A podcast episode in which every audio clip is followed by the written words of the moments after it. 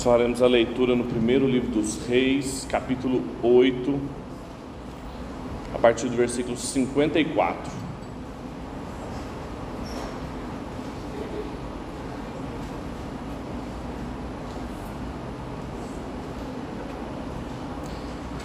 Primeiro Reis 8:54. Essa passagem tem seu paralelo em 2 Crônicas, capítulo 7.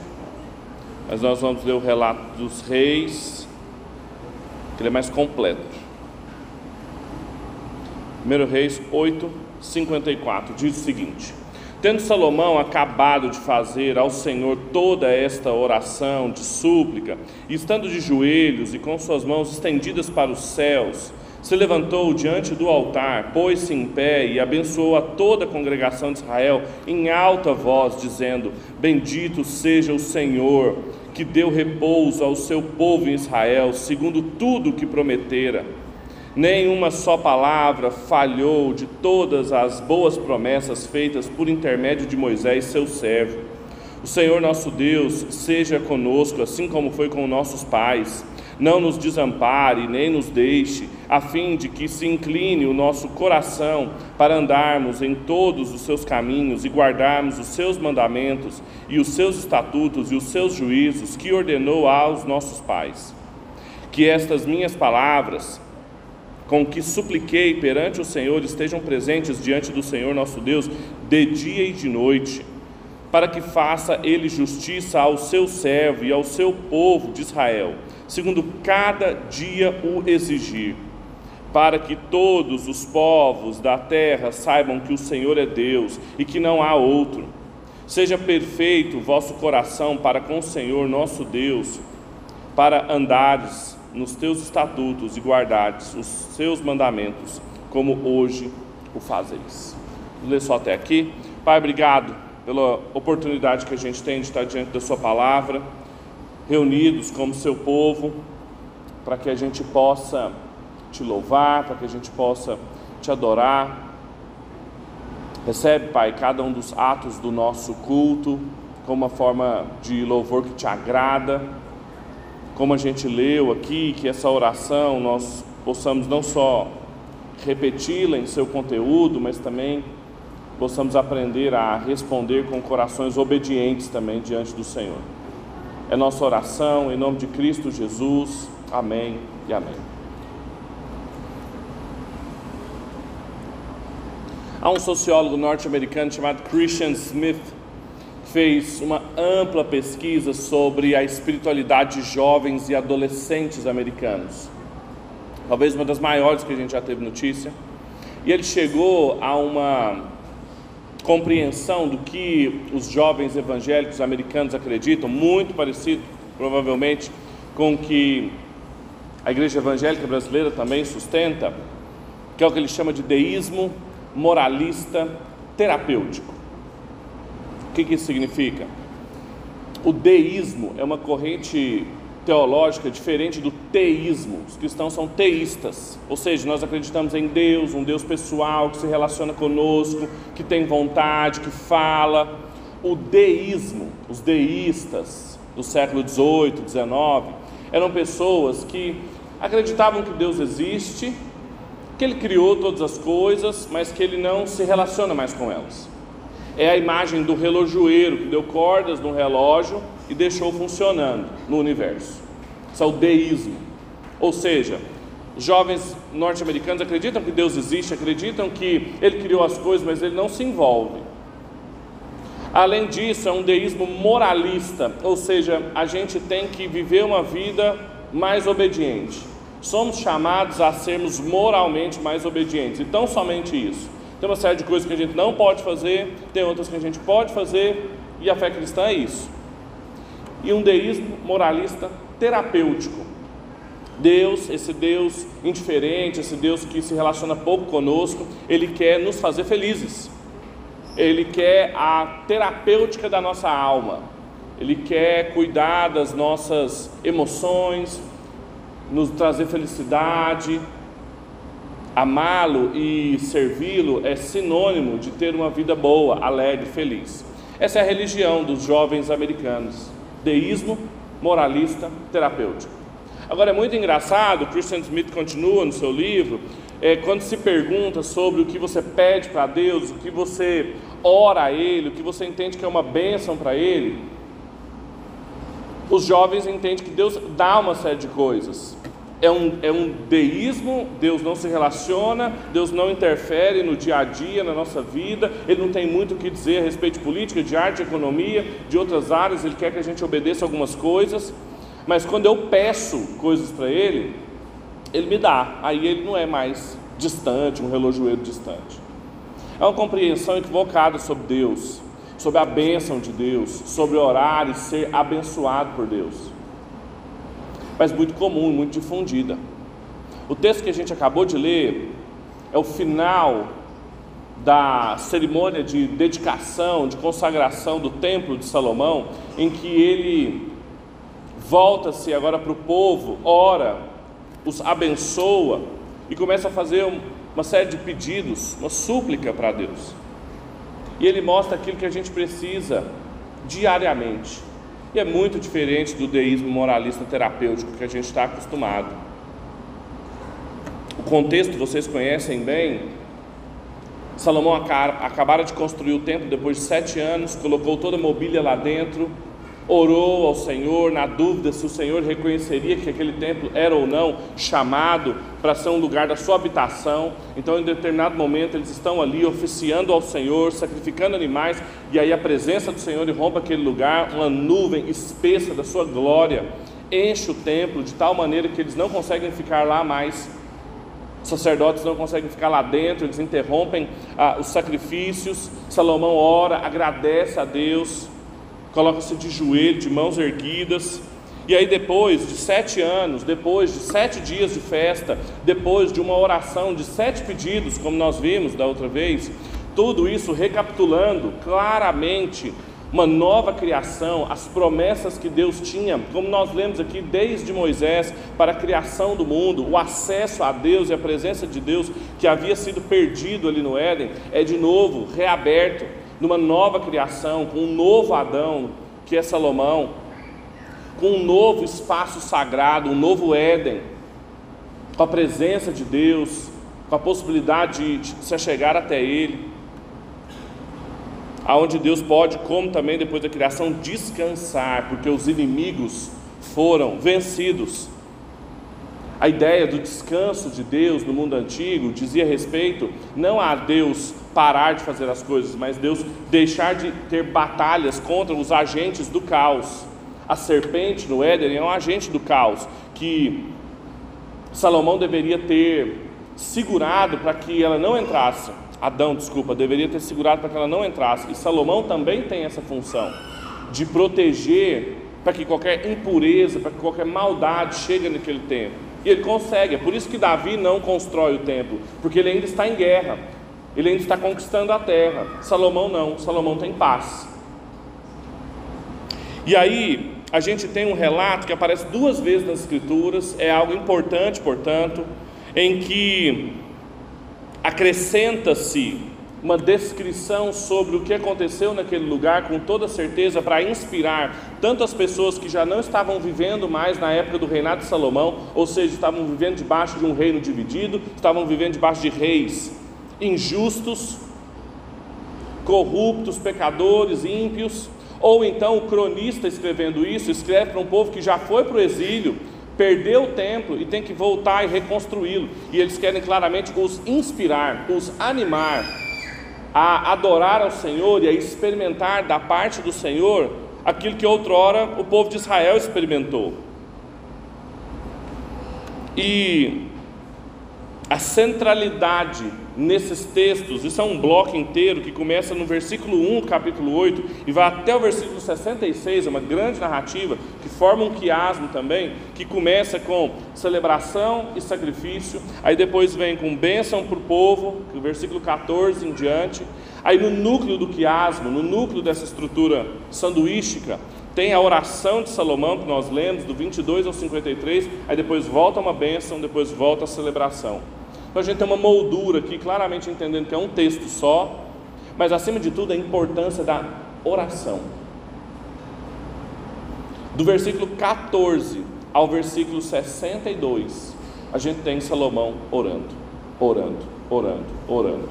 Claramente a gente pode dizer que o tema desse capítulo todo é a nova casa de Deus como uma casa de oração. Assim como o profeta Isaías, em Isaías 56, havia falado, assim como o Senhor Jesus havia se lembrado no dia que ele expulsou os cambistas do templo, a minha casa será conhecida como uma casa de oração para todos os povos. É um lugar onde as pessoas vão falar e Deus vai ouvir. Não é como os outros templos do mundo antigo, em que havia uma imagem de um ídolo, de um falso Deus ali dentro, que tinha ouvidos, mas não ouvia, que tinha boca, mas não falava. Aqui é uma casa em que Deus está presente, que tem ouvidos para ouvir a oração do seu povo. Eles têm de novo um acesso à presença de Deus. E nesse ponto, distinguindo Deus dos deuses, distinguindo o templo dos templos, é colocado diante de Deus orações diárias. No versículo 59, dê uma olhada aí na sua Bíblia, Salomão usa uma expressão que mostra que essa oração que ele está fazendo não é só uma oração especial, bonita, em que ele está de pé, de frente todo o povo, abençoando, mas é um pedido para que isso seja reproduzido diariamente. Versículo 59, que estas minhas palavras, com que supliquei perante o Senhor, estejam presentes diante do Senhor nosso Deus, dia e noite,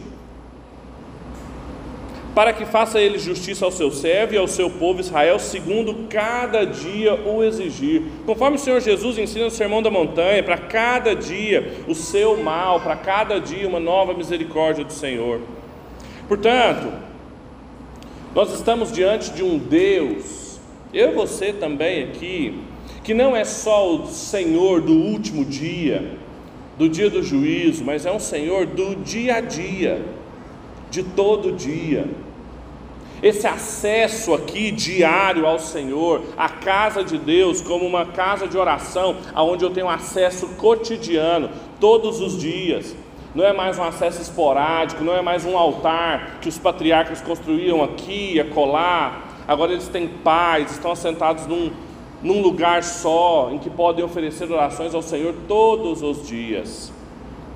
O que, que significa a gente ter acesso ao Senhor dia e noite? O que está envolvido nisso? O que, que esse texto nos ensina sobre a oração, o tipo de oração, o tipo de postura que a gente tem que ter diária com o Senhor? Todos os dias a gente fala com o Senhor, todos os dias nós oramos, todos os dias a gente se lembra do Senhor mas a gente faz da maneira como a Bíblia nos instrui. Eu quero mostrar para vocês, nesses versículos, que dirigir-se dia e noite ao Senhor significa poder apresentar a Ele as nossas súplicas, ter dele o nosso sustento e encontrar nele a nossa satisfação. As nossas súplicas, o nosso sustento e a nossa satisfação. O templo ali em Jerusalém, como a casa de oração para todos os povos, era prova viva, era uma oportunidade verdadeira de que as súplicas, de que o sustento e a satisfação do povo de Deus podia ser encontrada cotidianamente. Agora a pergunta, vocês sabem muito bem, é que o tema da casa de oração, ela não fica presente só em Salomão, como eu já mencionei, está em Isaías, mas também está no Novo Testamento. Você poderia pensar, nós estamos numa condição de prejuízo em relação a Salomão, porque nós não temos um templo, nós não temos esse espaço de oração contínua. Só que apresentar o templo como esse lugar de orações, de sacrifícios que seriam, seriam recebidos na presença de Deus, que estaria aberto para eles, depois que o Éden havia sido privado, servia para aqueles que estavam lendo e também para nós que já não tinham mais o templo. Pense nos habitantes do mundo pós-exílico, os leitores do livro das crônicas, que já tinham sido exilados na Babilônia, tinham visto não só Salomão cair, mas todos os reis de Israel cair. Pensem em Daniel, na corte de Nabucodonosor, seu nome alterado, suas roupas, sua cultura, não tinha templo e ainda tinha a obrigação legal de se prostrar diante de uma imagem pagã e dizendo: Não vou prostrar. Pensem essas pessoas lendo esse relato de que o Senhor prometeu que nos escutaria, que ouviria as nossas súplicas, que nos sustentaria. e que traria satisfação, alegria para os nossos corações. Eles tinham perdido isso. A situação deles era triste, a situação deles era de reis corruptos, era de a cidade de Deus sendo governada nos padrões e nos critérios das cidades dos homens. O cronista e o historiador do livro eles mostram as promessas de Deus continuam. Isso serve para mim e para você também.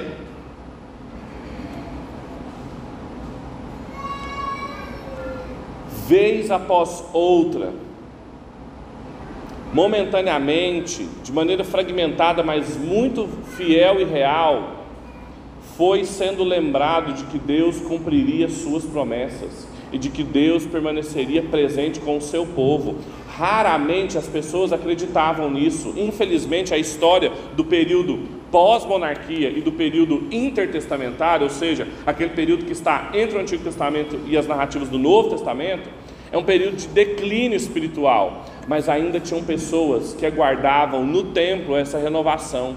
Um dos relatos que eu mais gosto, que eu sempre lembro na época do Natal, é de Lucas, capítulo 2, 25. Você não precisa abrir, eu vou ler para você. Simão, diz o seguinte: Havia em Jerusalém um homem cujo nome era Simão, e este homem era justo e temente a Deus, esperando a consolação de Israel. E o Espírito Santo estava sobre ele, e fora-lhe revelado pelo Espírito Santo que ele não morreria antes de ter visto Cristo, o Senhor. E pelo Espírito ele foi ao templo. E quando os pais trouxeram o menino Jesus para com ele procederem segundo o uso da lei, ele então tomou em seus braços e louvou a Deus e disse: Agora, Senhor, despede em paz o teu servo, segundo a tua palavra, pois os meus olhos viram a tua salvação, a qual tu preparaste perante a face de todos os povos, luz para iluminar as nações e para a glória do teu povo de Israel. Jesus era essa promessa de salvação, de restauração do povo de cumprimento de todas as promessas que Deus fez, de ser luz, não só para Israel, mas para todos os povos. Jesus era o cumprimento dessas promessas feitas desde muito para Israel. Aqui, Salomão e o povo está experimentando, ainda que algo momentâneo, intenso, mas pontual, aquilo que Cristo Jesus é um cumprimento muito maior e muito melhor. Ele é o nosso sumo sacerdote que faz a intermediação das nossas súplicas diante de Deus. Ele é aquele que nos sustenta, ele é aquele que satisfaz o nosso coração de uma maneira que templo nenhum conseguiria fazer. Por isso, o Evangelho, no livro das crônicas, no livro dos reis, está na perenidade da obra de Cristo, no cumprimento das expectativas do Antigo Testamento em Cristo daquilo que Israel foi privado momentaneamente, mas que nós temos acesso diante do trono da graça de Deus por intermédio de Jesus Cristo. E é por isso que a gente tem muito que aprender sobre as nossas orações cotidianas aqui com Salomão, porque elas apontam e sinalizam a nossa dependência igualmente cotidiana do Senhor Jesus. Eu gostaria, portanto, dito essas coisas, de considerar com vocês alguns pontos. Primeiro, sobre as súplicas a gente poder ter acesso cotidiano a Deus diz respeito a gente poder apresentar a Ele as nossas súplicas. E isso está nos versículos 54 a 61 que a gente acabou de ler. Veja, Salomão estava ajoelhado, orando a Deus, e aí diz o texto que Salomão muda de postura. Ele começou em pé, se ajoelhou, orou ao Senhor, agora ele se levanta, vira para o povo e começa uma oração de bênção. Veja, além disso marcar essa mudança de postura, marcar um momento diferente em que ele falava com Deus, agora ele fala e se dirige ao povo, também mostra como ele estava de corpo inteiro naquela, naquele momento de culto e adoração. É muito diferente a compreensão que a gente tem de culto aqui. Muitas vezes a gente se inspira no culto do Antigo Testamento e deve mesmo a continuidade do Antigo e do Novo Testamento sobre o culto, sobre o lugar das pessoas no culto, mas o culto era bem diferente. Salomão tem gestos fortes no culto, de ajoelhar-se, de colocar em pé, de erguer suas mãos. A gente vai ver daqui a pouco que as pessoas estavam comendo no culto. Ele coloca-se em pé, muda de postura, e aí o texto diz que ele abençoa toda a congregação. Veja, abençoa todo o povo. Salomão não ora por alguns, Salomão não ora por uma parte, Salomão não ora pelos ungidos, pelos cheios do Espírito, Salomão ora por todo o povo. Todo Israel estava presente aqui. E essa oração, ela não é exatamente uma oração, ela não é exatamente uma bênção. Alguns comentaristas brincam que ela é uma espécie de oração-bênção, bênção-oração, ou uma oração pelas bênçãos que a gente precisa cotidianamente, uma oração que roga pelo sustento de Deus. É isso que Salomão pede aqui. Agora, é uma forma interessantíssima de pedir, porque ele começa falando sobre a fidelidade de Deus. Ele agradece, louva ao Senhor, porque Deus foi fiel às palavras que ele prometeu a Davi. E aí só então ele começa pedindo, então não deixe, não faça, não deixe isso aqui, não permita isso, não faça aquilo outro. Mas ele começa se lembrando da fidelidade pactual de Deus, da fidelidade da aliança que Deus fez com o povo, mostrando para a gente já uma das primeiras lições que a oração verdadeira ela começa e ela descansa nas promessas pactuais de Deus para o seu povo. Não é porque Deus ama a gente mais ou menos, não é porque a gente está mais ou menos comportado, não é porque Ele quer fazer a gente feliz ou não, não é o deísmo moralista terapêutico do Christian Smith. Diz respeito a um pacto que Ele fez, Ele fez uma aliança, Ele tem um compromisso conosco. E a nossa oração cotidiana deve partir disso. Ela não deve partir do nosso estado de humor, ela não deve partir se a gente está bem ou não, se a gente está mais borocochô, se a gente está mais alegre. Oração verdadeira começa e descansa nas promessas de Deus por nós, isso é a base do nosso sustento. Sabemos que podemos ter acesso a Deus cotidianamente. Bendito seja, veja, versículo 56. O Senhor que nos deu repouso ao seu povo de Israel, segundo tudo que prometera, nem só uma palavra falhou de todas as promessas feitas por intermédio de Moisés, seu servo.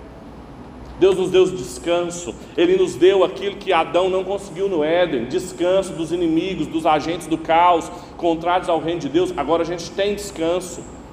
Salomão, o nome dele aponta para essa paz, para o shalom que eles experimentavam.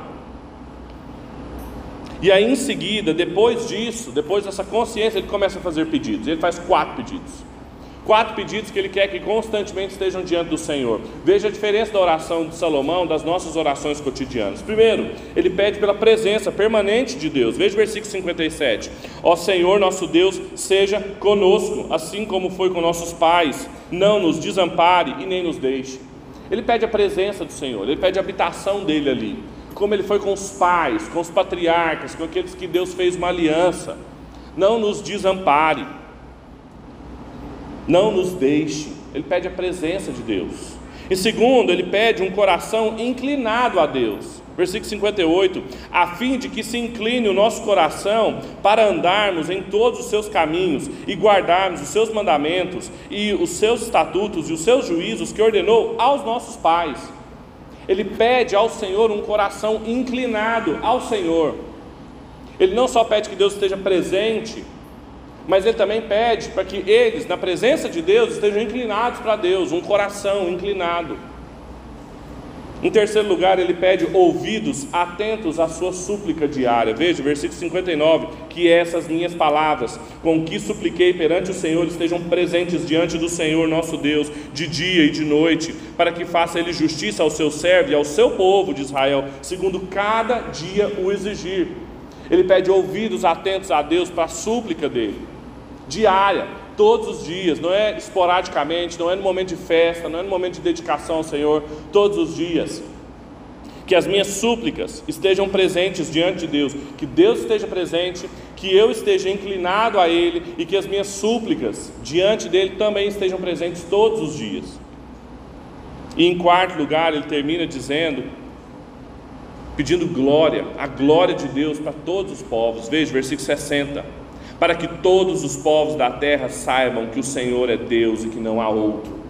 Ele termina pedindo a glória, a glória de Deus seja reconhecida, seja reconhecida entre todos os povos, a incomparabilidade de Deus. É muito interessante que esses quatro pedidos, a gente tem claramente aqui como que o templo em Israel era um protesto contra todos os outros templos, contra todos os outros falsos deuses, porque ele pede a presença de Deus, algo que um ídolo, mesmo estando ali, nunca conseguiria dar, que era a presença mesmo do Deus que ele representava. Ele pede um coração inclinado, algo que um ídolo nunca conseguiria fazer, que é restaurar a nossa imagem e semelhança ao Senhor. ele pede para que Deus ouça algo que um ídolo nunca conseguiria. E aí ele pede então a glória seja dada devida a Deus, algo que um ídolo também nunca conseguiria. Deus é o incomparável, não há outro entre os povos, e as pessoas precisam saber disso. Cada um desses pedidos cumpre o protesto e a exclusividade da casa de Deus entre os tempos pagãos, que não estão presentes, que não nos transformam, que não têm ouvidos e que não são dignos de glória.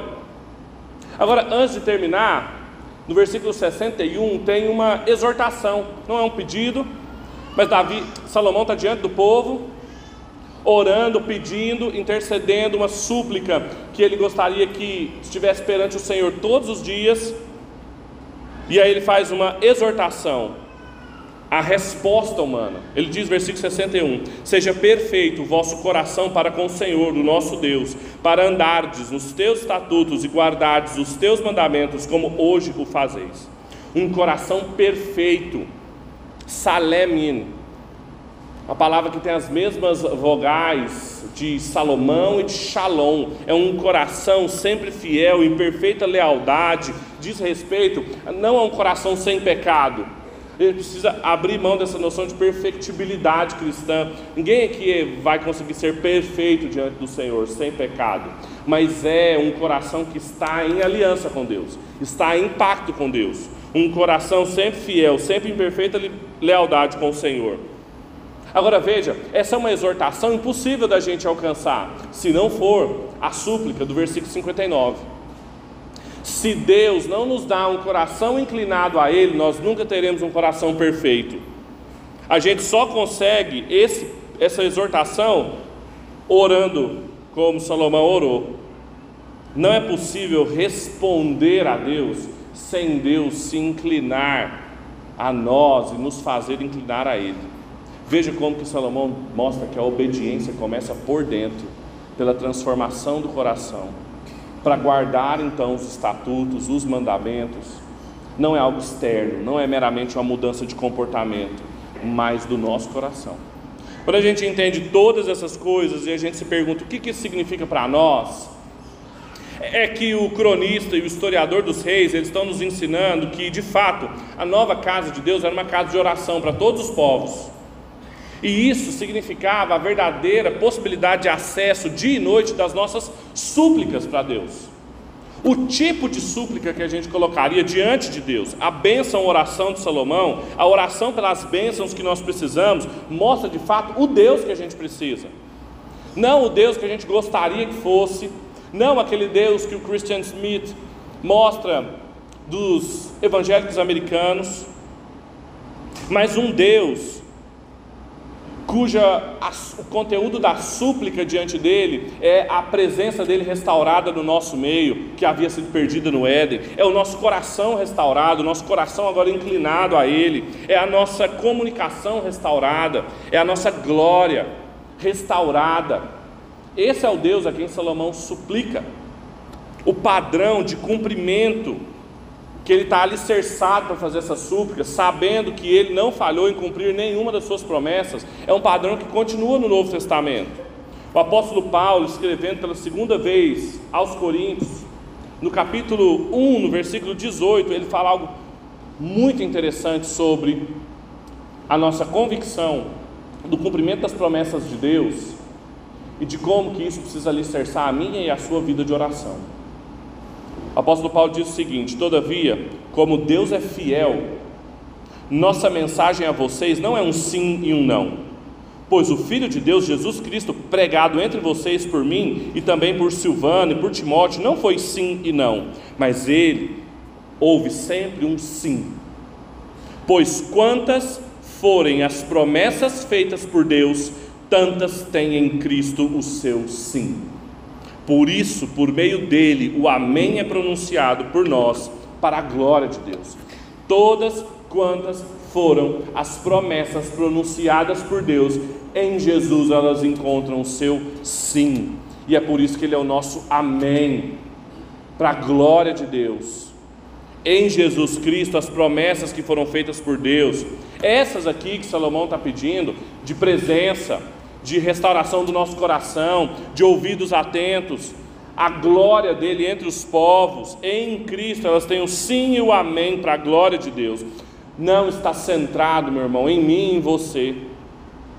A vida, a espiritualidade cristã, a vida de oração, o fato do templo, essa imagem da presença de Deus que Jesus depois aplicou a ele mesmo, dizendo que o corpo dele era o templo, e hoje nós somos esse templo de pedras vivas, como diz o apóstolo Pedro na primeira carta, no capítulo 2, significa termos a nossa vida toda reorientada por um relacionamento centrado em Deus e não centrado em nós, na nossa felicidade, em nos agradar, em nos fazer felizes, mas centrada na glória de Deus entre os povos, na presença de Deus entre os povos, na restauração dos corações, nos ouvidos atentos a minha pergunta é: quanto a nós, como é que são as nossas súplicas? Elas são pela presença perdida de Deus? É para termos um coração mais inclinado a Deus? É para que Deus possa nos ouvir todos os dias, para que os povos conheçam o Senhor? Isso aí era uma forma do que um comentarista do texto, G. Cabiel, chama de expansão do templo. A imagem que a gente tem do Éden à Nova Jerusalém é que o templo, o lugar da habitação de Deus, o lugar da glória de Deus, fosse expandindo, que ele fosse aumentando. Essa é a ideia aqui. Salomão ora pedindo: olha, que todos os povos conheçam, que todos os povos tenham acesso à presença de Deus. Por quê? Porque o reino de Deus está sendo reestabelecido. Nós oramos por isso, pela expansão do reino de Deus, que atinjam outras pessoas, que outras pessoas encontrem os ouvidos atentos de Deus, ou a gente ora pela expansão dos nossos domínios sobre a terra, os domínios da nossa família, a nossa prosperidade, a nossa felicidade. Nós estamos orando por um coração inclinado a Deus ou nós estamos orando por um coração distante de Deus? O Deus que nós precisamos, meus irmãos, não o Deus que nós queremos, é uma divindade voltada para a Sua glória e a nossa oração, a nossa súplica diária deve ser em razão disso. O texto caminha, e eu vou ser mais rápido aqui, para a celebração, depois da bênção de Salomão, dos versículos 62 até o 66, em que a gente vê, mais uma vez, Outros dois aspectos do, da casa de Deus ser uma casa de oração para todos os povos, não só o lugar onde as nossas súplicas são ouvidas, mas também onde nós somos sustentados por Deus, nós somos satisfeitos por Deus. Veja, versículo 62 o que diz. E o rei e todo Israel com ele ofereceram sacrifícios diante do Senhor. Ofereceu Salomão em sacrifício pacífico e apresentou ao Senhor vinte e dois mil bois e cento e vinte mil ovelhas. Assim, o rei e todos os filhos de Israel consagraram a casa do Senhor. No mesmo dia, consagrou o rei o meio do átrio que estava diante da casa do Senhor, porquanto ali prepararam os holocaustos e as ofertas com gordura dos sacrifícios pacíficos, porque o altar de bronze que estava diante do Senhor era muito pequeno. Para ele não caberia os holocaustos, as ofertas e os manjares, as gorduras e os sacrifícios pacíficos. Veja, após abençoar o povo, após orar, suplicar ao Senhor, pedir ao Senhor que Ele ouça diariamente aquele tipo de súplica, a dedicação do templo propriamente dita é feita. Então o povo, todo o povo, veja, não é uma iniciativa só de Salomão, Salomão e todo o povo dedicam, consagram a uma palavra em hebraico, Hanak, que depois ela vai dar o sentido para uma festa que existe entre os judeus desde 164 a.C., que era a festa da consagração, a festa do Hanukkah em que eles lembravam do, da consagração do templo, em que eles lembravam do primeira dedicação, e o rei todo Israel inclina-se e oferece um tipo de oferta, um tipo de sacrifício, que não era um sacrifício contra o pecado, não era um sacrifício expiatório, esse já foi oferecido lá no começo do texto. Eles já começaram entrando na presença de Deus, oferecendo sacrifício pelos seus pecados. Aqui são as chamadas ofertas de paz Veja de novo o tema, o tema da paz, o tema do descanso, com Salomão, com os corações, com a quietude, essas também ofertas pela paz. Essas eram ofertas que eram colocadas geralmente por último nos sacrifícios. E o que que era? Pegava-se um animal, a parte da gordura do animal era queimada e aquilo cheirava, chegava até o Senhor como um cheiro agradável, e a carne era repartida entre o povo e os sacerdotes. Então foram 14 dias de banquete. Eles estavam comendo diante do Senhor, sendo sustentados pelo Senhor durante todo aquele tempo. O Gerhard van Groningen vai dizer que essa aqui é uma expressão das maiores de unidade entre Deus, o povo e o sacerdote, em que Deus recebia algo que lhe agradava, em que o povo era sustentado, em que os sacerdotes eram sustentados. E o que chama atenção aqui para nós é que as ofertas foram imensas. Os números são muito grandes. Vejam, 22 mil bois, 120 mil ovelhas. É um belo de um rebanho, não é não? Os comentaristas, alguns mais céticos, questionam. As contas é que você precisaria de 20 sacrifícios por minuto para você, durante 10 horas por dia, durante 12 dias, conseguir sacrificar 144 mil animais. Isso dá um animal sacrificado a cada 3 segundos. É muito, não é? Só que veja, o texto mostra, e o cronista ainda dá mais detalhes depois disso, que o altar de bronze na frente, diante de Deus, no pátio, não era suficiente para matar aquele tanto de animal. Salomão então consagra, consagração, pega para um uso diferente o meio do pátio, para que muito provavelmente sacrifícios simultâneos fossem sido feitos, para que todo o povo, era todo Israel que estava lá. A gente pensa que são muitos animais, mas pensa em toda a nação. A gente vai ver nos próximos versículos que ele dá as dimensões de onde vieram pessoas. Estava todo mundo ali, todo mundo sacrificando, todo mundo comendo, todo mundo sendo sustentado. Quando a gente entende isso, se pergunta o que isso significa para nós, é que tanto o cronista quanto o historiador dos reis estão querendo nos ensinar que a casa de Deus ser uma casa de oração para todos os povos, ser um lugar onde a gente apresenta as nossas súplicas, também é a verdadeira possibilidade de nós sermos sustentados. Esse tipo de sacrifício era uma oferta em que todos participavam, que todos podiam comer, uma expressão do cuidado de Deus. A mesa do Senhor estava posta diante deles. Claramente, o que os autores estão escrevendo aqui, tanto nos reis quanto nas crônicas, é para poder incentivar os seus leitores da grandiosidade daquilo que eles não experimentaram, mas que Salomão experimentou e que o povo experimentou, para que eles pudessem também participar de cultos e de dedicações punjantes. A grandeza dessa, dessa consagração era para levar os leitores a buscar a mesma experiência, tanto de oferta deles, de dedicação deles, mas na contrapartida, de igual modo, de sustento de Deus. É a pergunta que eu faço aí quanto a nós. Não nos basta simplesmente imitar Salomão, porque a gente tem motivos muito maiores para tanto oferecer coisas ao Senhor por causa de Cristo, mas também por causa dele sermos sustentados numa medida também muito maior. Nós somos convidados a participar e a sermos alimentados da mesa do Senhor, em que Cristo é o anfitrião. Aqui Salomão era o anfitrião.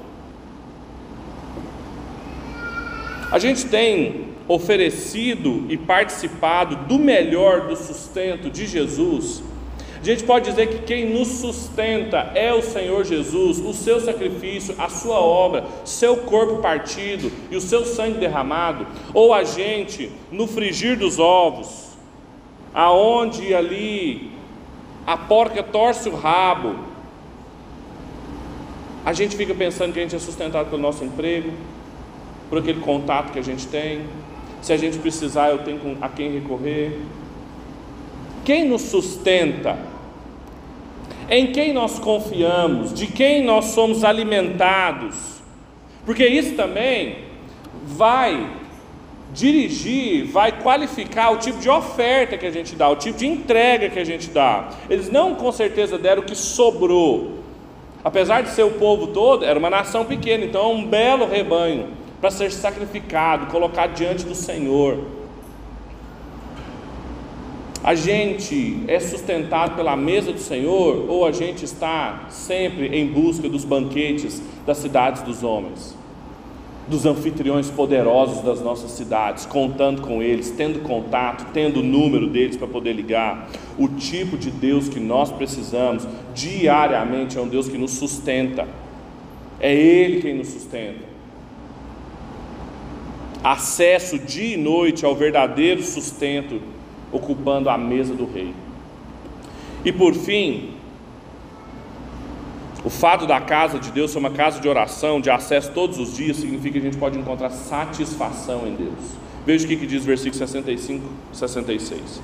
No mesmo tempo, celebrou Salomão também a festa dos tabernáculos e todo Israel com ele, uma grande congregação, desde a entrada de Hanat até o rio do Egito, perante o Senhor nosso Deus por sete dias, além dos primeiros sete, a saber, 14 dias. No oitavo dia dessa festa, despediu o povo e eles abençoaram o rei. Então foram para suas tendas, alegres e de coração contente, por causa de todo o bem que o Senhor fizera a Davi, seu servo, e a Israel, seu povo. Depois de tudo, depois de sete dias de consagração do templo, depois de sete dias de festa dos tabernáculos, a festa dos tabernáculos era uma festa de peregrinação. As pessoas voltavam a morar em tendas temporariamente para lembrar o tempo em que eles não tinham moradia fixa, que eles eram peregrinos. E aí então eles, muita gente vem de vários lugares espalhados para o templo, para Jerusalém, o autor aqui nos dá as dimensões, o que, que significa, a gente sabe quais são essas regiões, é como se ele estivesse dizendo do Acre ao Rio Grande do Sul, todo brasileiro estava em Brasília. Do Iapoque ao Chuí, estava todo mundo lá. Era um tempo de peregrinação, então estava cheio, estava todo o povo de Israel ali, todas as tribos. E aí então, depois de tudo, Salomão os abençoa e os reenvia de volta para suas tendas de volta para suas casas, depois deles terem feito esse movimento, sempre acontece, inclusive acontece conosco, um movimento centrípeto da gente se reunir enquanto povo de Deus, e a gente é então abençoado e reenviado, e a gente faz um movimento centrífugo, e volta para onde nós estamos, para proclamar o Senhor, expandir o templo, apontar o reino de Deus. Eles abençoam o rei, eles agradecem o rei, mas há um ponto aqui que aqui a unidade do povo está o tempo todo sendo enfatizada. Lembra? Eles estão escrevendo para a gente que não estava mais unida. O, o, reino do norte, reino do sul, gente espalhada, espalhada no cativeiro, e ele fica o tempo todo, todo o povo de Israel, todo o povo, todo o povo. Mas a unidade não era meramente geográfica, a unidade não era meramente por causa da festa, a unidade era uma unidade de ânimo, de espírito. Estavam todos alegres, com o coração contente. Eles tinham satisfação em Deus. Por quê? Tem um porquê. Por causa de todo o bem que o Senhor fizera a Davi e ao seu povo. cronista e o historiador dos reis está nos mostrando que a casa do Senhor ser uma casa de oração não é só o lugar onde a gente apresenta as nossas súplicas, não é só o lugar onde a gente é sustentado, mas é também o lugar que a gente sai de lá satisfeito, alegre, com o coração contente. E essa satisfação, ela não é causada porque o culto foi bom, porque estava gostoso, porque eu encontrei os irmãos que eu gosto, mas por todo o bem que o Senhor fez a Davi. Esse é o mesmo motivo da nossa alegria, do nosso culto. Nós sabemos muito mais de todo o bem que Deus fez a Davi, porque o bem que ele fez para Davi não foi ter só colocado um filho no trono e ter construído um templo, mas foi ter um outro filho chamado Jesus de Nazaré, o Messias, que ocupa um trono eterno, que é rei, sacerdote, profeta, e que é o motivo da nossa alegria. Essa é a fonte da nossa alegria, e é uma a fonte da nossa alegria que a gente toma consciência aqui no culto. A alegria é uma afeição religiosa, como Jonathan Edwards dizia. Não adianta a gente ficar buscando alegria fora. Alegria não é um estado de espírito fortuito, alcançado aleatoriamente, com um bom emprego. Ah, agora eu estou alegre, agora eu tenho um bom emprego. Com um bom casamento. Nossa, meu esposo é maravilhoso, eu estou feliz. Com bons filhos, com bons amigos. Alegria, coração contente, é fruto de oração, de oferta, de culto ao Senhor culto consciente de todo o bem que Deus fez a Davi e ao seu povo, principalmente em Cristo Jesus. Essa é a nossa fonte de alegria, É, é aí que a gente encontra satisfação. É por tudo que Deus fez com Davi. Ou, como Christian Smith investigou nos Estados Unidos, é porque nossa alma está terapeutizada, a gente está feliz, Deus fez o que a gente gosta e a gente fica alegre. O povo voltou alegre, com o coração contente, abençoando o rei, agradecendo ao rei por tudo que eles haviam experimentado aqueles dias, o sustento de Deus, a certeza da súplica deles atendida. Não era muito provavelmente a súplica que alguns tinham ali, mas era a súplica que eles precisavam e que eu e você também precisamos. Vamos orar? Feche seus olhos.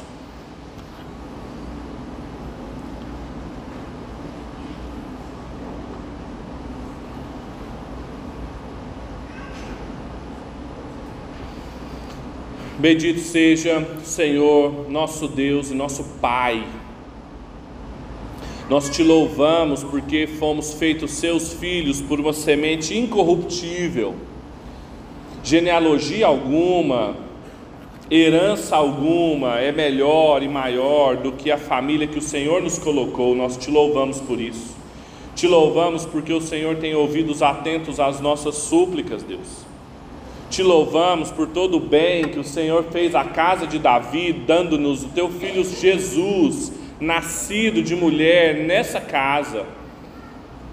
Por meio dele, nós temos de novo as nossas súplicas ouvidas, o nosso sustento restaurado, a nossa alegria, Pai. Enche o nosso coração de contentamento, de satisfação, que a gente saia daqui alegre mesmo que as circunstâncias ao nosso redor sejam tão trágicas e infelizes como eram a dos leitores dos reis e das crônicas, que tinham reis ímpios, que viviam em cidades aonde o nome do Senhor era profanado, assim como as nossas cidades, mas enche o nosso coração de alegria em saber que o mesmo Deus que havia cumprido as promessas feitas a Moisés na vida de Salomão também há de cumprir cada uma delas por meio de Cristo Jesus. Essa é a nossa alegria, esse é o nosso contentamento. Nós oramos em nome de Cristo Jesus, nosso sustento, e para a Sua glória. Amém e amém.